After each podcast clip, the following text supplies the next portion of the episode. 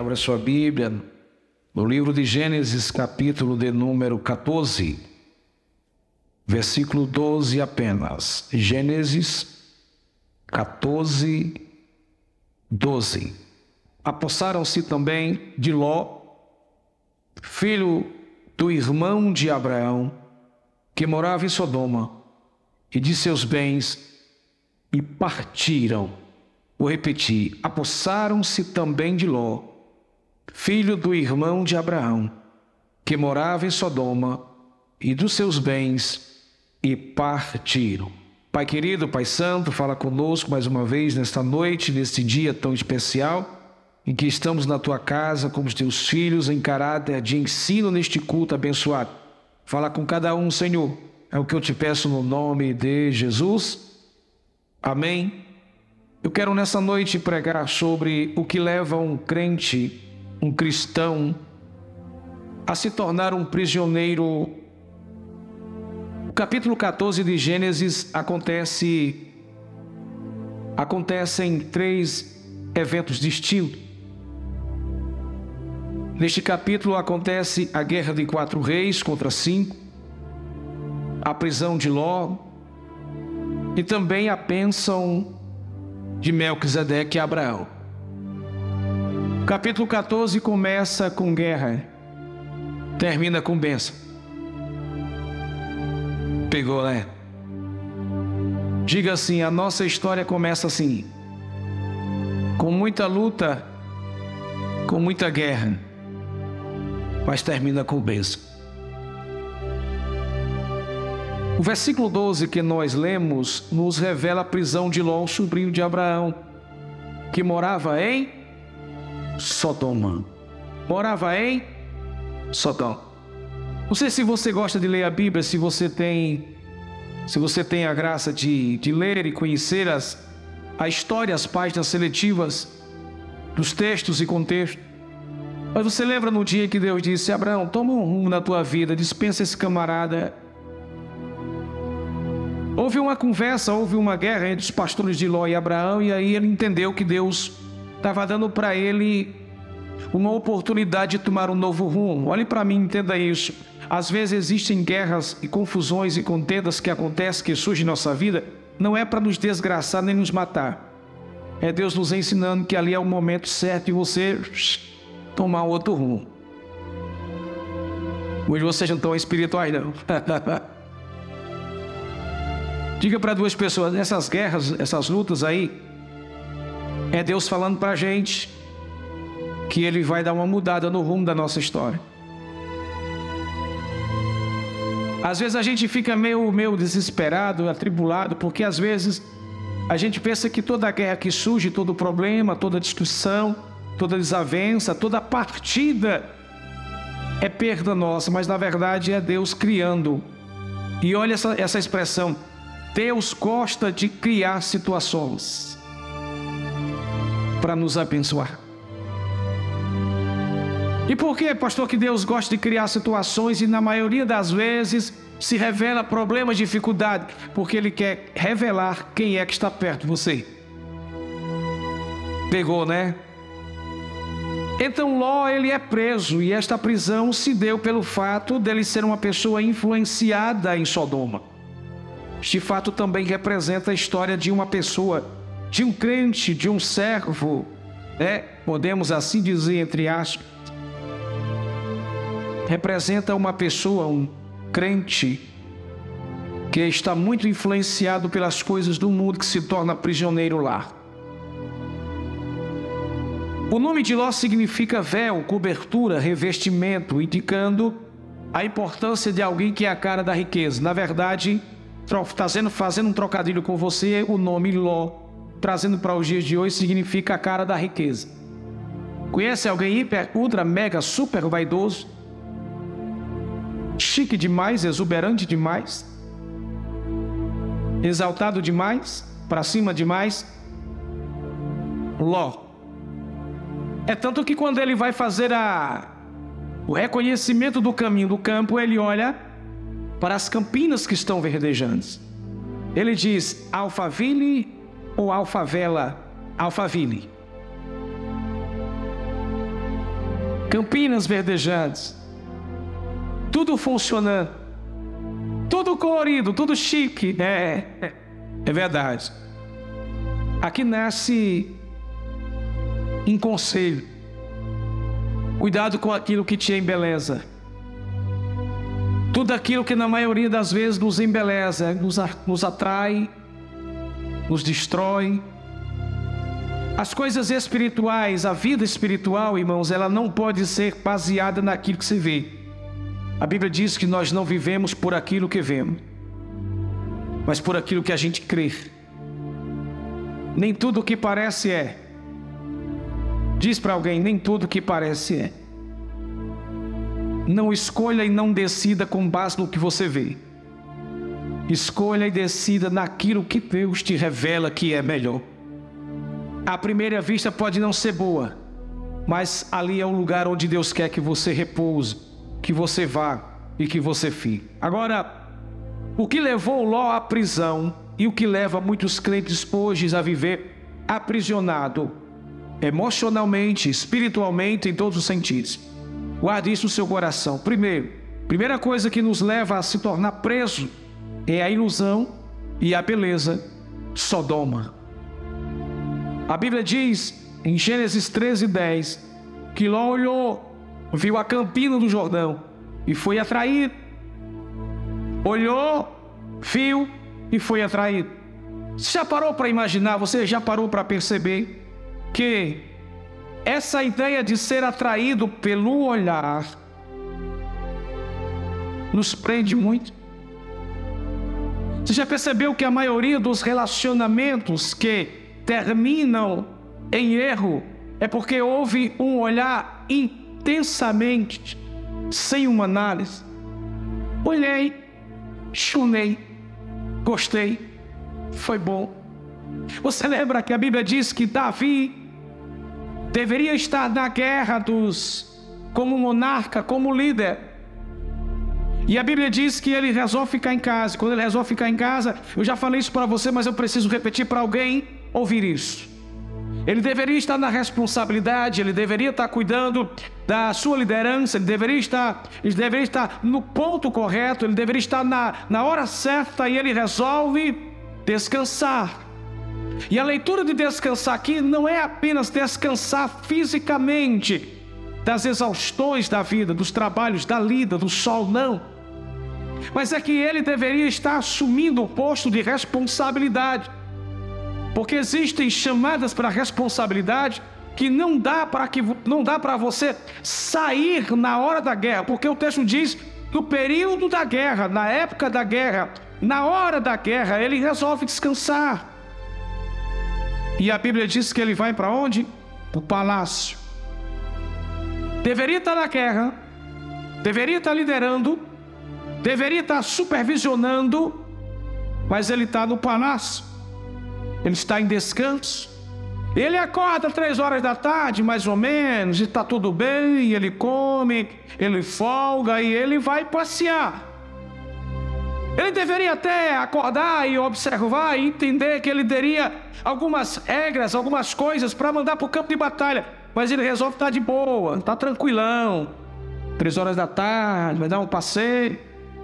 E a Bíblia me ensina que ele abriu porta quando ele nunca abriu subiu escada que ele nunca subiu, e ele foi para um terraço que ele nunca foi. Até aqui está tranquilo, abrir a porta está tranquilo, subir a escada está tranquilo, ir para a sacada está tranquilo, descansar está até tranquilo. Aí vem o problema, a armadilha, vem o perigo. Olhar, eu não sei como, mas a Bíblia diz que ele olha da sacada do palácio ele vê uma mulher tomando banho. Aonde estava essa sacada não nos interessa. Mas ele vai para um lugar que a ideia é, ele vai para um lugar onde a sua visão dá uma olhada para um lugar proibido. Ele olha. E ele olha. E ele olha. E fica lá. Né? Olha, Campina Verde. Me encantei. Sabe o mal dos perigos de muitos relacionamentos e de muitas relações? Sentimento, fruto de um olhar sem discernimento. Porque todos nós somos seres emocionais, óbvio e claro. Mas a maioria de nós não sabe olhar com discernimento. Assim como Ló, tem muito crente iludido com as belezas do mundo de Sodoma da terra. E muita gente iludida com prazeres, fama, possibilidades, luxúria, ostentação, a pecados, ao apogeu de seu tempo, as riquezas de Sodoma, as riquezas de sua terra. E quem se ilude com as coisas de Sodoma, e Sodoma aqui pode ser algo que você se apegou tanto nessa terra Pode não ser um lugar, pode não ser um trabalho, pode não ser uma profissão, pode ser uma pessoa, um relacionamento. Pode ser também uma verdade que você tornou ela seu cavalo de guerra. Essa é a minha verdade. Eu não saio dela. Esta é a minha verdade. Eu não rompo com ela. Essa é a minha verdade. Eu não saio, deixo, abandono esta verdade. E se eu estou nessa verdade, não interessa igreja, pastor, conselho da Bíblia, da palavra, não interessa. Se eu estou nessa verdade, esta verdade é minha, eu defendo ela, é a minha posição, é o seu Sodoma.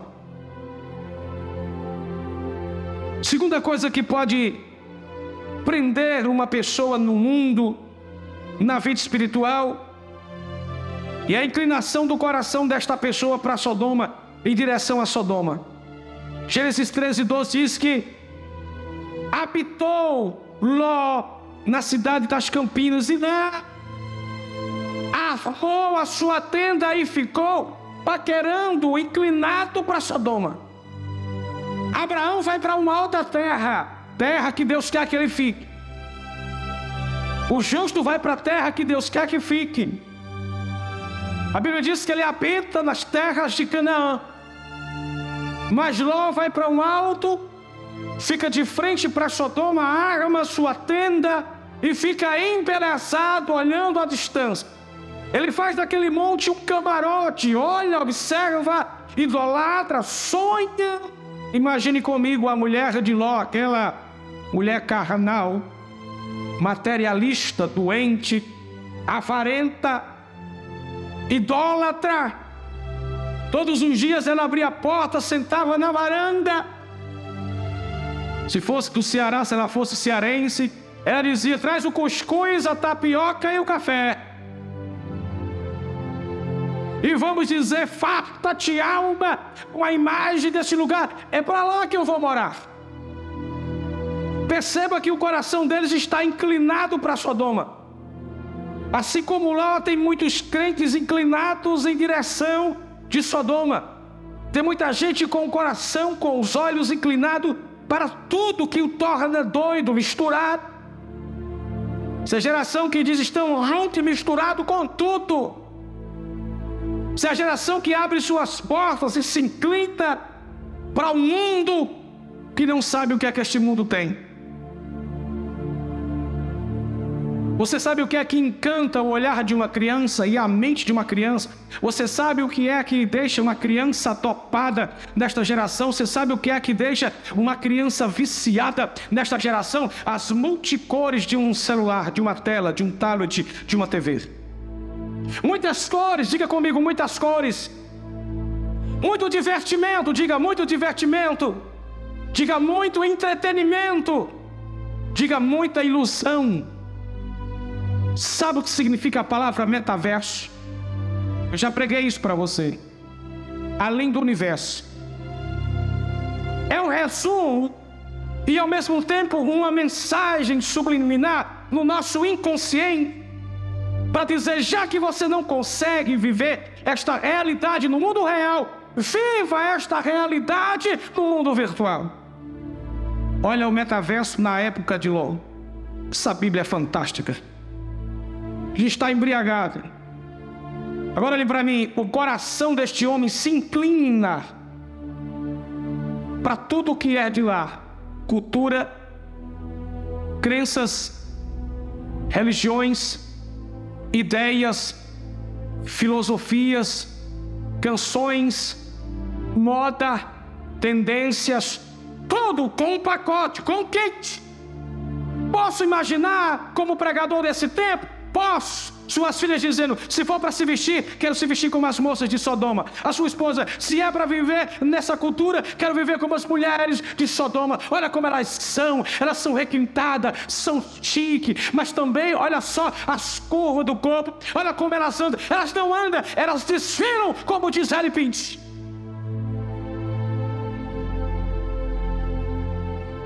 Seu coração é inclinado para Sodoma. Diga para alguém: cuidado, porque para onde você inclina seu coração, você se torna prisioneiro a uma queda. É em provérbio, eu não sei, aqui os mestres, aqui o Lucas que é mestre, depois me explique, me diga, que diz, não sei se é Eclesiastes se é Provérbios, que diz, para onde o coração do homem inclina, ali ele cai. Quando você vê alguém caído, é só olhar para o coração dessa pessoa. Quando você vê alguém dobrado, rendido, jogado ao chão, é só olhar para onde esta pessoa mirou ao tempo. Para onde você vai diz o que você busca. Aquilo que você escuta como canção diz como está a tua alma. Como você se veste diz como está o teu caráter. Para onde o seu coração se inclina, ali você cai, ali você tomba. Terceira coisa que leva muita gente à prisão do mundo é viver literalmente Sodoma. Verso 12: Também tomaram a Ló, que habitavam em Sodoma. Assim como lá tem muita, muitos crentes vivendo, habitando, residindo em Sodoma. Não precisa ser nem literalmente um ambiente, um lugar em que você more lá mas onde repouse sua crença, onde repouse suas ideias, sua cultura, sua lógica. Tem muita gente assim, residindo em Sodoma, tem muita gente escolhendo lugares errados. Vou repetir isso: tem muita gente escolhendo lugares errados. Quando você escolhe um lugar errado, como um momento bem engraçado que eu vivi, eu não sei se eu voltei isso para vocês aqui uma época. Eu ainda não tinha passado aqui em vocês, eu era, eu era pastor em Maranguape. E um dia eu vim da sede com o pastor Evandro, meu amigo, e o Osmar, o irmão que tinha um mercantil e agora não é mais só um mercantil. Deus abençoe aquele irmão. Era, na verdade, eu, pastor Evandro, Osmar, minha esposa e o meu filho Gabriel. E nós viemos e o, deu aquela vontade de jantar.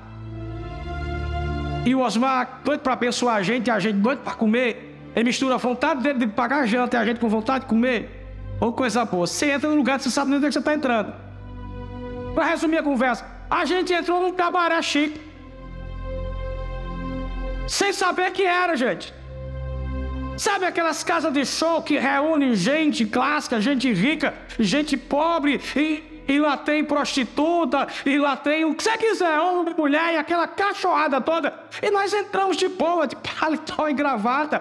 Eu puxando a minha esposa, o menino e eu outro pastor e o Osmar e a gente, aquele povo olhava pra gente com um olhar e a gente se achando, estufava o peito e disse, é, nós somos importantes mesmo. Aquele povo estava dizendo assim: estão mais perdidos do que segue em tiroteio, não sabe nem onde é que estão. Sentamos na mesa, cardápio, falei. Garçom olhou assim. Queima ele, Jesus. Lugar a chique. Aqui só quem são músicos aqui, quem já tocou na noite aqui sabe, né?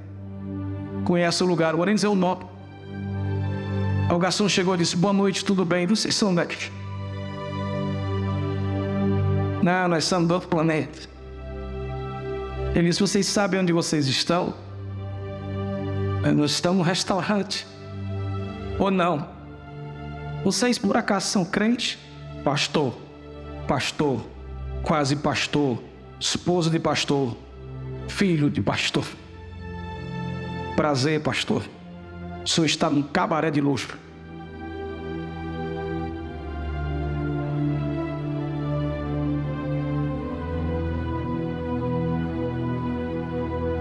A minha esposa ficou mais vermelha do que aquela pimentão. A frustração de se levantar daquela mesa sabendo que é. Agora tem que sair com a barriga para dentro, né? Porque o peito estava estufado. Gente, eu não sei. É, virou uma eternidade da nossa mesa para chegar no carro. Faltava um metro para chegar no carro. Foi uma briga para ver quem entrava primeiro, para quem se escondia. Sabe aquele negócio no momento que um cara disse: Você está no cabaré de luxo. A minha alma gritou: Arrebatamento agora. Chão se abre, eu desapareço aqui, fumaça. Olhe para mim. O contrário disso, tem pessoas que vão e gostam. Termina o culto, aí o camarada vai, pastor, se no restaurante. Não, mas lá tinha uma cereja, tinha um forrozinho. Pô, achei legal. Sai daí, desviado.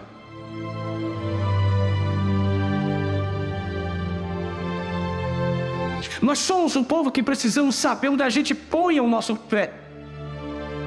Irmão, numa linguagem dinâmica espiritual verdadeira para o nosso crescimento, este mundo não tem a graça de receber a gente.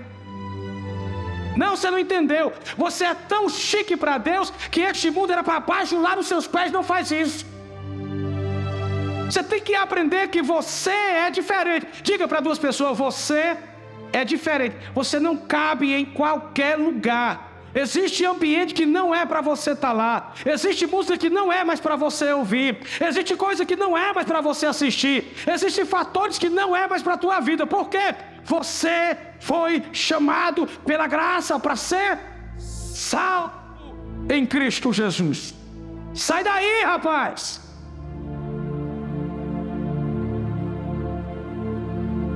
Tem grupos de WhatsApp que não é para você estar. Ah, pastor, porque os meus amigos de trabalho. Aí lá rola tudo, meu filho. Pornografia, enchimento, conversa, conversa, conversa. Sai daí, rapaz. Aí, pastor, vai me chamar de besta. Que chame.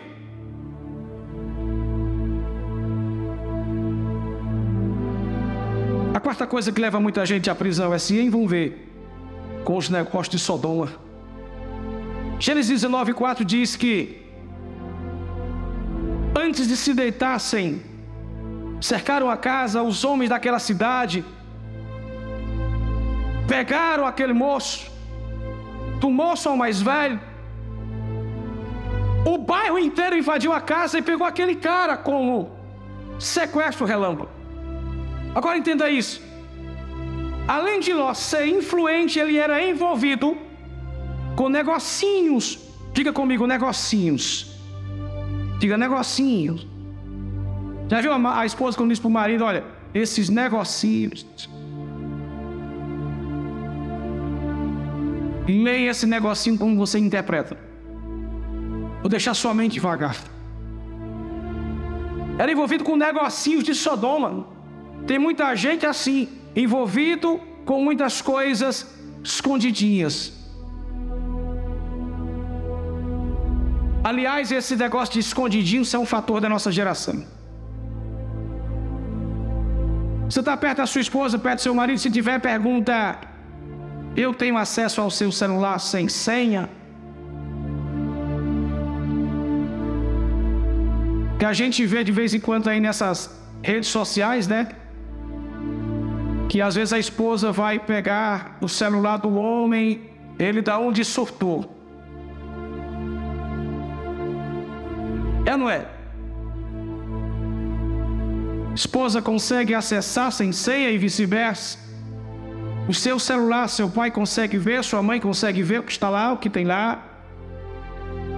Olha para mim, todas as pessoas que têm negocinhos escondidos, estou falando de meio familiar de pessoas, é porque está escondendo alguma coisa que não é agradável.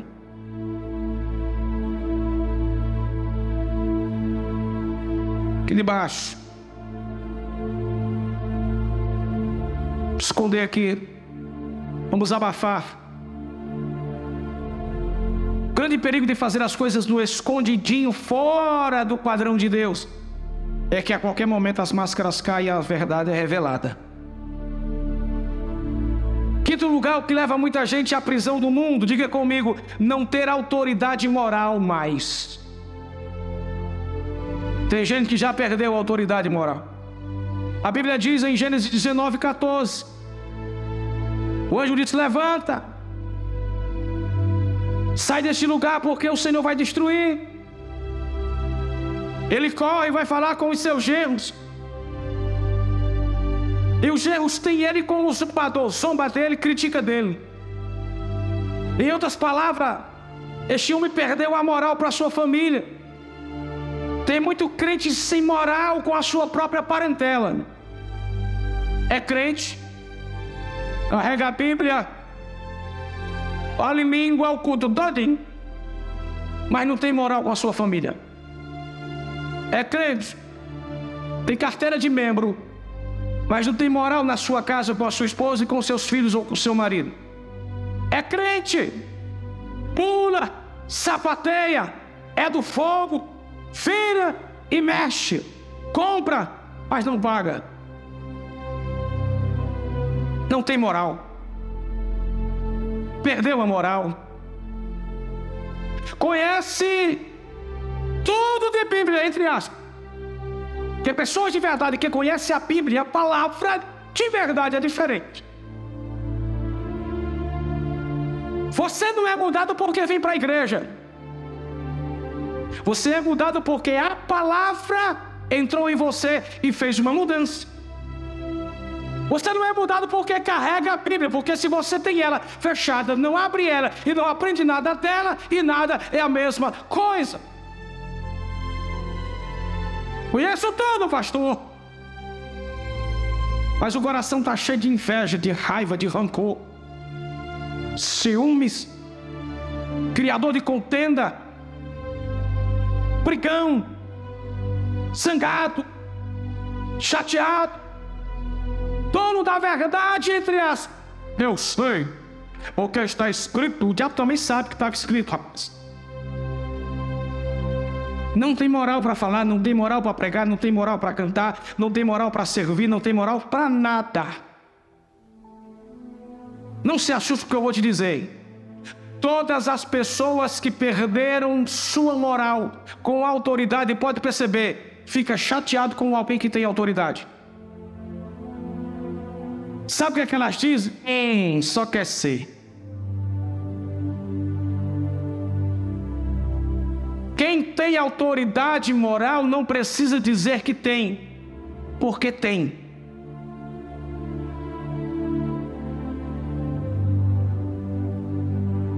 Bora para a pregação. Existem quatro coisas que podem libertar um cativo do mundo. A primeira, diga comigo, intervenção divina. Gênesis 19, 1, a Bíblia diz que Deus enviou dois anjos. Deus enviou quantos? Dois. Olhe para mim. Ló e sua família nunca sairiam. Sabe o que é que Deus fez? Aqui assim, ó, com todo respeito. Todo respeito, Cleiton, me ajuda. Bota a Bíblia aí. Os anjos pegou eles pelo colarinho e disse: Bora. Bora, bora, bora, bora, bora, bora, bora, bora, bora, bora. Você não vai poder sair, você não tem condição. Então bora, bora, bora, bora, bora, bora. Obrigado. Deus interviu. Olhe para mim. Existem, guarde isso, existem momentos da nossa vida que nós estamos tão apegados a alguma coisa que a gente, com a nossa força e condição e inteligência, a gente não consegue largar. Aí Deus vai lá e faz assim, ó. Bora.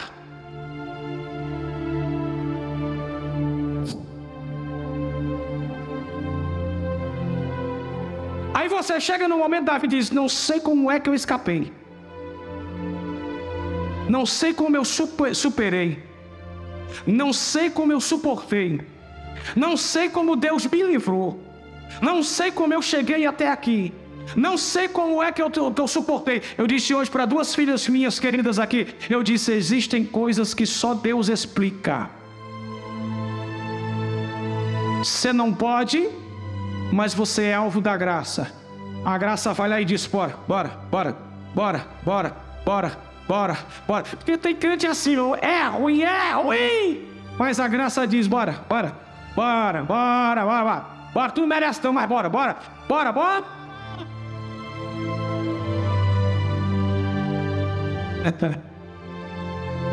Olhe para mim. Eu fiz uma oração e disse assim: Deus, vou me formar, terminar a formação, vou fazer o concurso, vou passar, vou me dedicar e eu vou ser o cara, vou chegar lá. Nunca serei pastor. Me lasquei. Eu estava tão pegado, apegado onde eu estava e com as coisas que eu ia investir para mim, Recebe isso aqui, alguém, por favor. Eu estava tão apegado à profissão, às coisas, e o sonho, e aquela coisa toda. Eu estava tão apegado. Aí Deus um dia pegou eu pelo colarinho e disse: Bora, meu filho. Não, não, não. Não, a gente brincando com Deus e Deus levando a gente. A gente sabe que a gente não tem condição e Deus leva a gente. Deus leva a gente. Deus leva a gente. Deus. Agora guarde isso aqui no seu coração. No dia que você disser para Deus, aqui é o lugar, Deus te arranca de lá. É aqui que eu vou fazer minha morada. É aqui que vai ser o melhor. É aqui que vai ser a minha vida. É aqui que eu olho para meu pai, eu vejo isso, meu pai.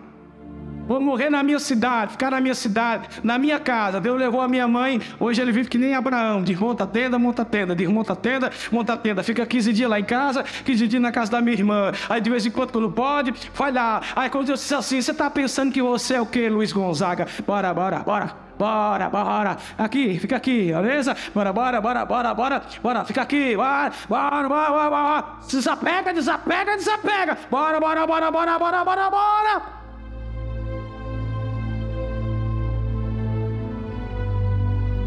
Aí, gente. Diga assim: só Deus na minha vida para mudar meu contexto de vida. Pode fazer o script, pode fazer, é, é, é seu direito. Pode sonhar, diga para alguém: pode sonhar. Não fala isso, pode sonhar. Pode escrever, pode planejar, pode desenhar. Diga: só quem sabe se vai acontecer é Deus.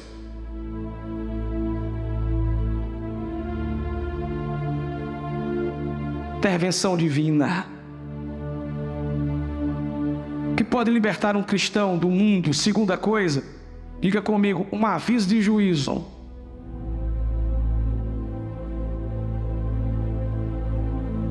Esse aviso de juízo está em Gênesis 19, 22. Quando os anjos disseram assim: ó, apressa-te. Eu gosto desse verbo, apressa-te. Apressa-te. Aí quem é lento morre. É. Aí quem funciona bem lentão corre isso e perdeu tempo.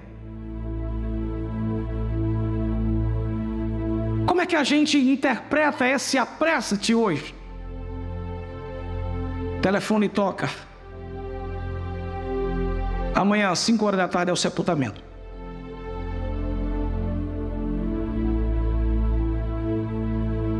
Vida muda. Da noite para o dia, do dia para a noite. Porque a gente não tem o controle da vida, tem? Das circunstâncias à nossa volta? Das pessoas? Tem. O telefone toca. Aí o cara está lá. Do outro lado do planeta. Tem que se virar nos 30. Passagem cara de avião. Carro da porta do aeroporto para pegar, levar para um canto, para o interior, para outro lugar a despedida. Senta ali para o velório. Estou dando só um exemplo. Tem um juízo. Sai fora, pula, cai, corre, sai desse meio. Deus sempre nos avisa antes de algo acontecer. Deus sempre nos avisa antes de algo acontecer. Deus nunca vai deixar o seu povo desamparado. Só tem um problema no aviso. Você precisa estar conectado. Porque quando você esquece, tira a tomada, você corre muito risco. A bateria acaba. Você não consegue pregar. Você não consegue cantar. Você não consegue servir. Não consegue amar. Não consegue namorar. Não consegue trabalhar. Não consegue nada porque a tomada está desconectada. Aí Deus falou do sonho, você não percebeu. Deus falou numa canção, você não percebeu. Deus falou numa visão, você não percebeu. Deus falou na pregação, você não percebeu. Deus falou com alguém na rua, você não percebeu. Deus falou com alguém que sonhou, você não percebeu. Você não percebe, mas Deus vai falando, Deus vai falando, Deus vai falando, Deus vai falando, Deus vai falando, Deus vai falando, Deus vai falando, e você dormindo. Primeiro Deus intervém. Deus tira e Deus dá o aviso. E esse aviso traduzido para a gente terminar esse item, ó, é isso aqui, ó. Muda. Onde? Mude posição. Mude pensamento. Mude caráter. Mude de comportamento. Mude. Deus entra em ação para nos mudar. Deus entra em ação para nos para nos mudar. Deus nos visita para nos mudar. Deus fala conosco para a gente mudar. Então onde? Onde?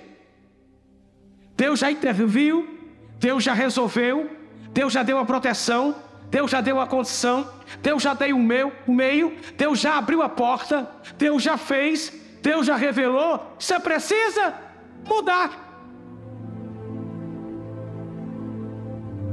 Que pode libertar alguém do cativeiro do mundo. Diga comigo, fuga urgente. Em Gênesis 19, 17, acontece que quando o anjo tira eles fora, diz: Escapa-te por tua vida. Diga comigo, fuga. Sabe aquela fuga de Jonas? Aquela não é a fuga que Deus queria para a vida dele. Mas esta é uma fuga que Deus quer. Esta, esta expressão, esta palavra fuga, para quem trabalha com ciências humanas, sabe que é comportamentos que tem que sair para uma tangente, tem que mudar para se esconder. É uma palavra bem atual para a nossa geração. Às vezes Deus se revela na nossa vida e diz para a gente: você precisa fugir dessa fuga. Porque a gente tem o hábito de, às vezes, querer ensinar para Deus qual é o melhor caminho para a gente seguir. Deus diz: Eu tracei esse caminho para você. É, Deus, mas tem muita pedra, tem muita coisa. Aí senhor poderia sabe, fazer uma ponte, aí melhorar o ambiente. Senhor poderia fazer, sabe, muda aqui, coloca aqui um, um caminho melhor para mim. É, a coisa a gente quer dizer para Deus o que é melhor para nós. Tem muita gente fugindo de Deus. E que esta fuga não vai lhe fazer acrescentar em nada. Tem muita gente saindo pela esquerda. Esta fuga é um escape, diga comigo, de preservação, proteção, fôlego de vida, única saída. Gente, Deus vai destruir duas cidades. E Deus diz para aquele povo: Ó, é por este caminho, foge, escapa, sai logo, faça. Diga para teu irmão: faça, logo.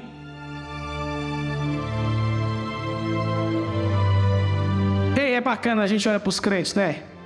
Eles choram, choram para Deus abrir a porta. Deus abre a porta. Aí eles ficam lá morando. Aí chega um tempo, Deus diz: Vou fechar a porta. Faça logo. Aí a pessoa desmorona.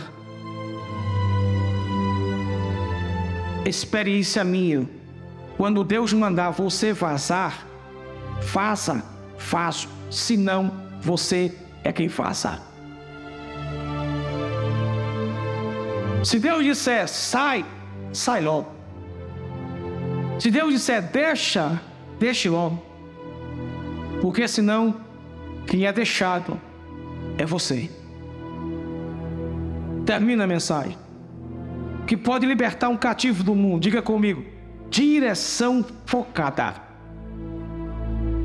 Gênesis 19, 17 diz: Não olhes para trás de ti, não pares na campina, escapa para o monte para que você não pereça.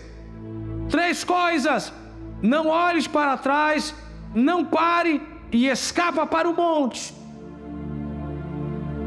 Todas as vezes que Deus nos dá um caminho para a gente ir, Ele nos dá uma direção certa. Olha o que, é que Deus fez com Abraão. Abraão, bora sair de Ur dos Caldeus? Bora, vamos. Vamos para onde? Só me segue. Só me segue. Alguém um dia perguntou, Deus, por que é que o Senhor não falou nada para Abraão? Um amigo meu perguntando, falando, conversa de pregador. Eu perguntei para Deus, por quê? E é muito simples, gente. É tudo simples, é tudo lógico. Quando Deus nos chama para seguir os passos deles, para o passo dele, ou os passos dele, Deus não conta para a gente o que vai acontecer na caminho.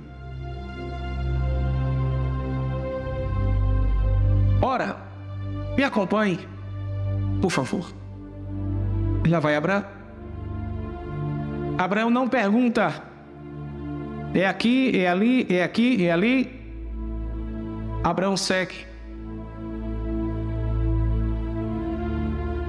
A presença de Deus na vida de Abraão é tão forte que onde Deus manda ele ir, ele vai. Onde Deus manda parar, ele para. Agora olhe para mim, assim como eu e você, Abraão, um dia entra em crise existencial. E ele resolve sentar, Cleito. Ele resolve sentar. Lá no interior da sua casa e conversar com a sua esposa Sara. Na cozinha, conversando no melhor lugar da casa comendo talvez um cabrito assado e batendo um papo com Sara. E olhando para Sara e olhando para o ambiente daquele lugar. Ele fica olhando para a tenda e observando o que, é que vai ser, o que vai acontecer, os investimentos, seria tanta coisa. As promessas Deus tinha feito, mas até então nada tinha se cumprido. Ah, irmão, Deus é lindo. A campainha toca lá no meio do deserto. Plim, blom. Quem é? Quem é? Deus. Diga assim para seu irmão: Deus gosta de chegar de surpresas. Abraão pode entrar. Aí Deus entra. Deus entra de forma teofânica. Deus se transforma em mendigos e se assenta no centro da casa de Abraão. Olha para mim que eu vou terminar. E Abraão está olhando para ele, mas está olhando. Aí depois da comida, depois da refeição, Deus diz: Abraão, bora aqui fora. Vamos mudar a visão. Bora mudar a direção. Olhe para mim, às vezes nós estamos assim, gente, dentro de casa, preocupado com muitas coisas. A mulher está estressada. Tem muita conta para pagar. Há muita louça para lavar. Há muita roupa para lavar. Há costureira para costurar. Há muita coisa para fazer. Ela olha para o tempo, não dá tempo. Tem que fazer uma coisa, tem que fazer outra, tem que fazer uma coisa, tem que fazer outra. Aí Deus diz: vocês estão limitados no olhar. A gente está dentro de casa preocupado. Como será? Como vai ser? Você percebeu que as nossas maiores preocupações são dentro de casa?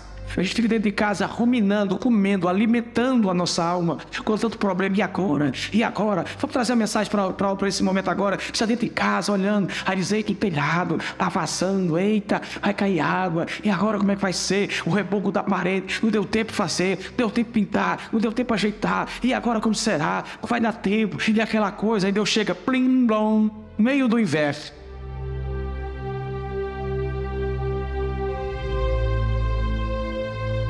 Aí diz: Abraão, vem aqui. Bora aqui fora. Até então a visão de Abraão estava limitada dentro da tenda.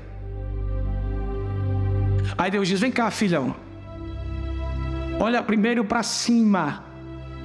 Noite sem lua, escura, mas as estrelas brilham. Deus fez questão naquele dia, crevo meu, Deus fez questão de botar um fundo musical, de pegar os holofotes do universo e de deixar as estrelas bem acesas. Aí Deus disse: Conta para mim.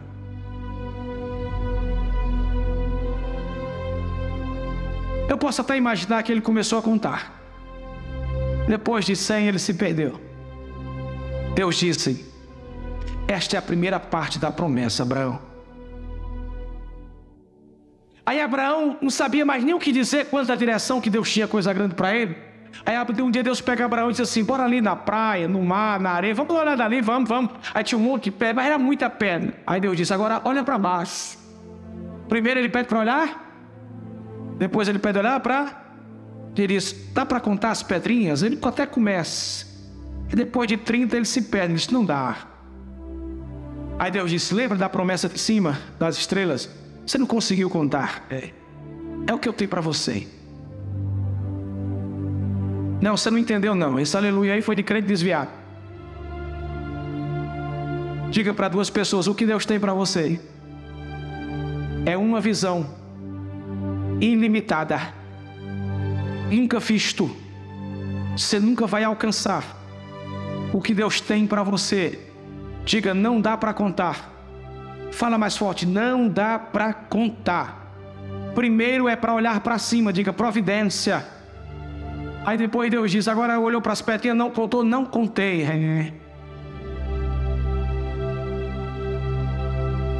Olha para mim, quando Deus apontou para a estrela, Deus estava falando de Israel.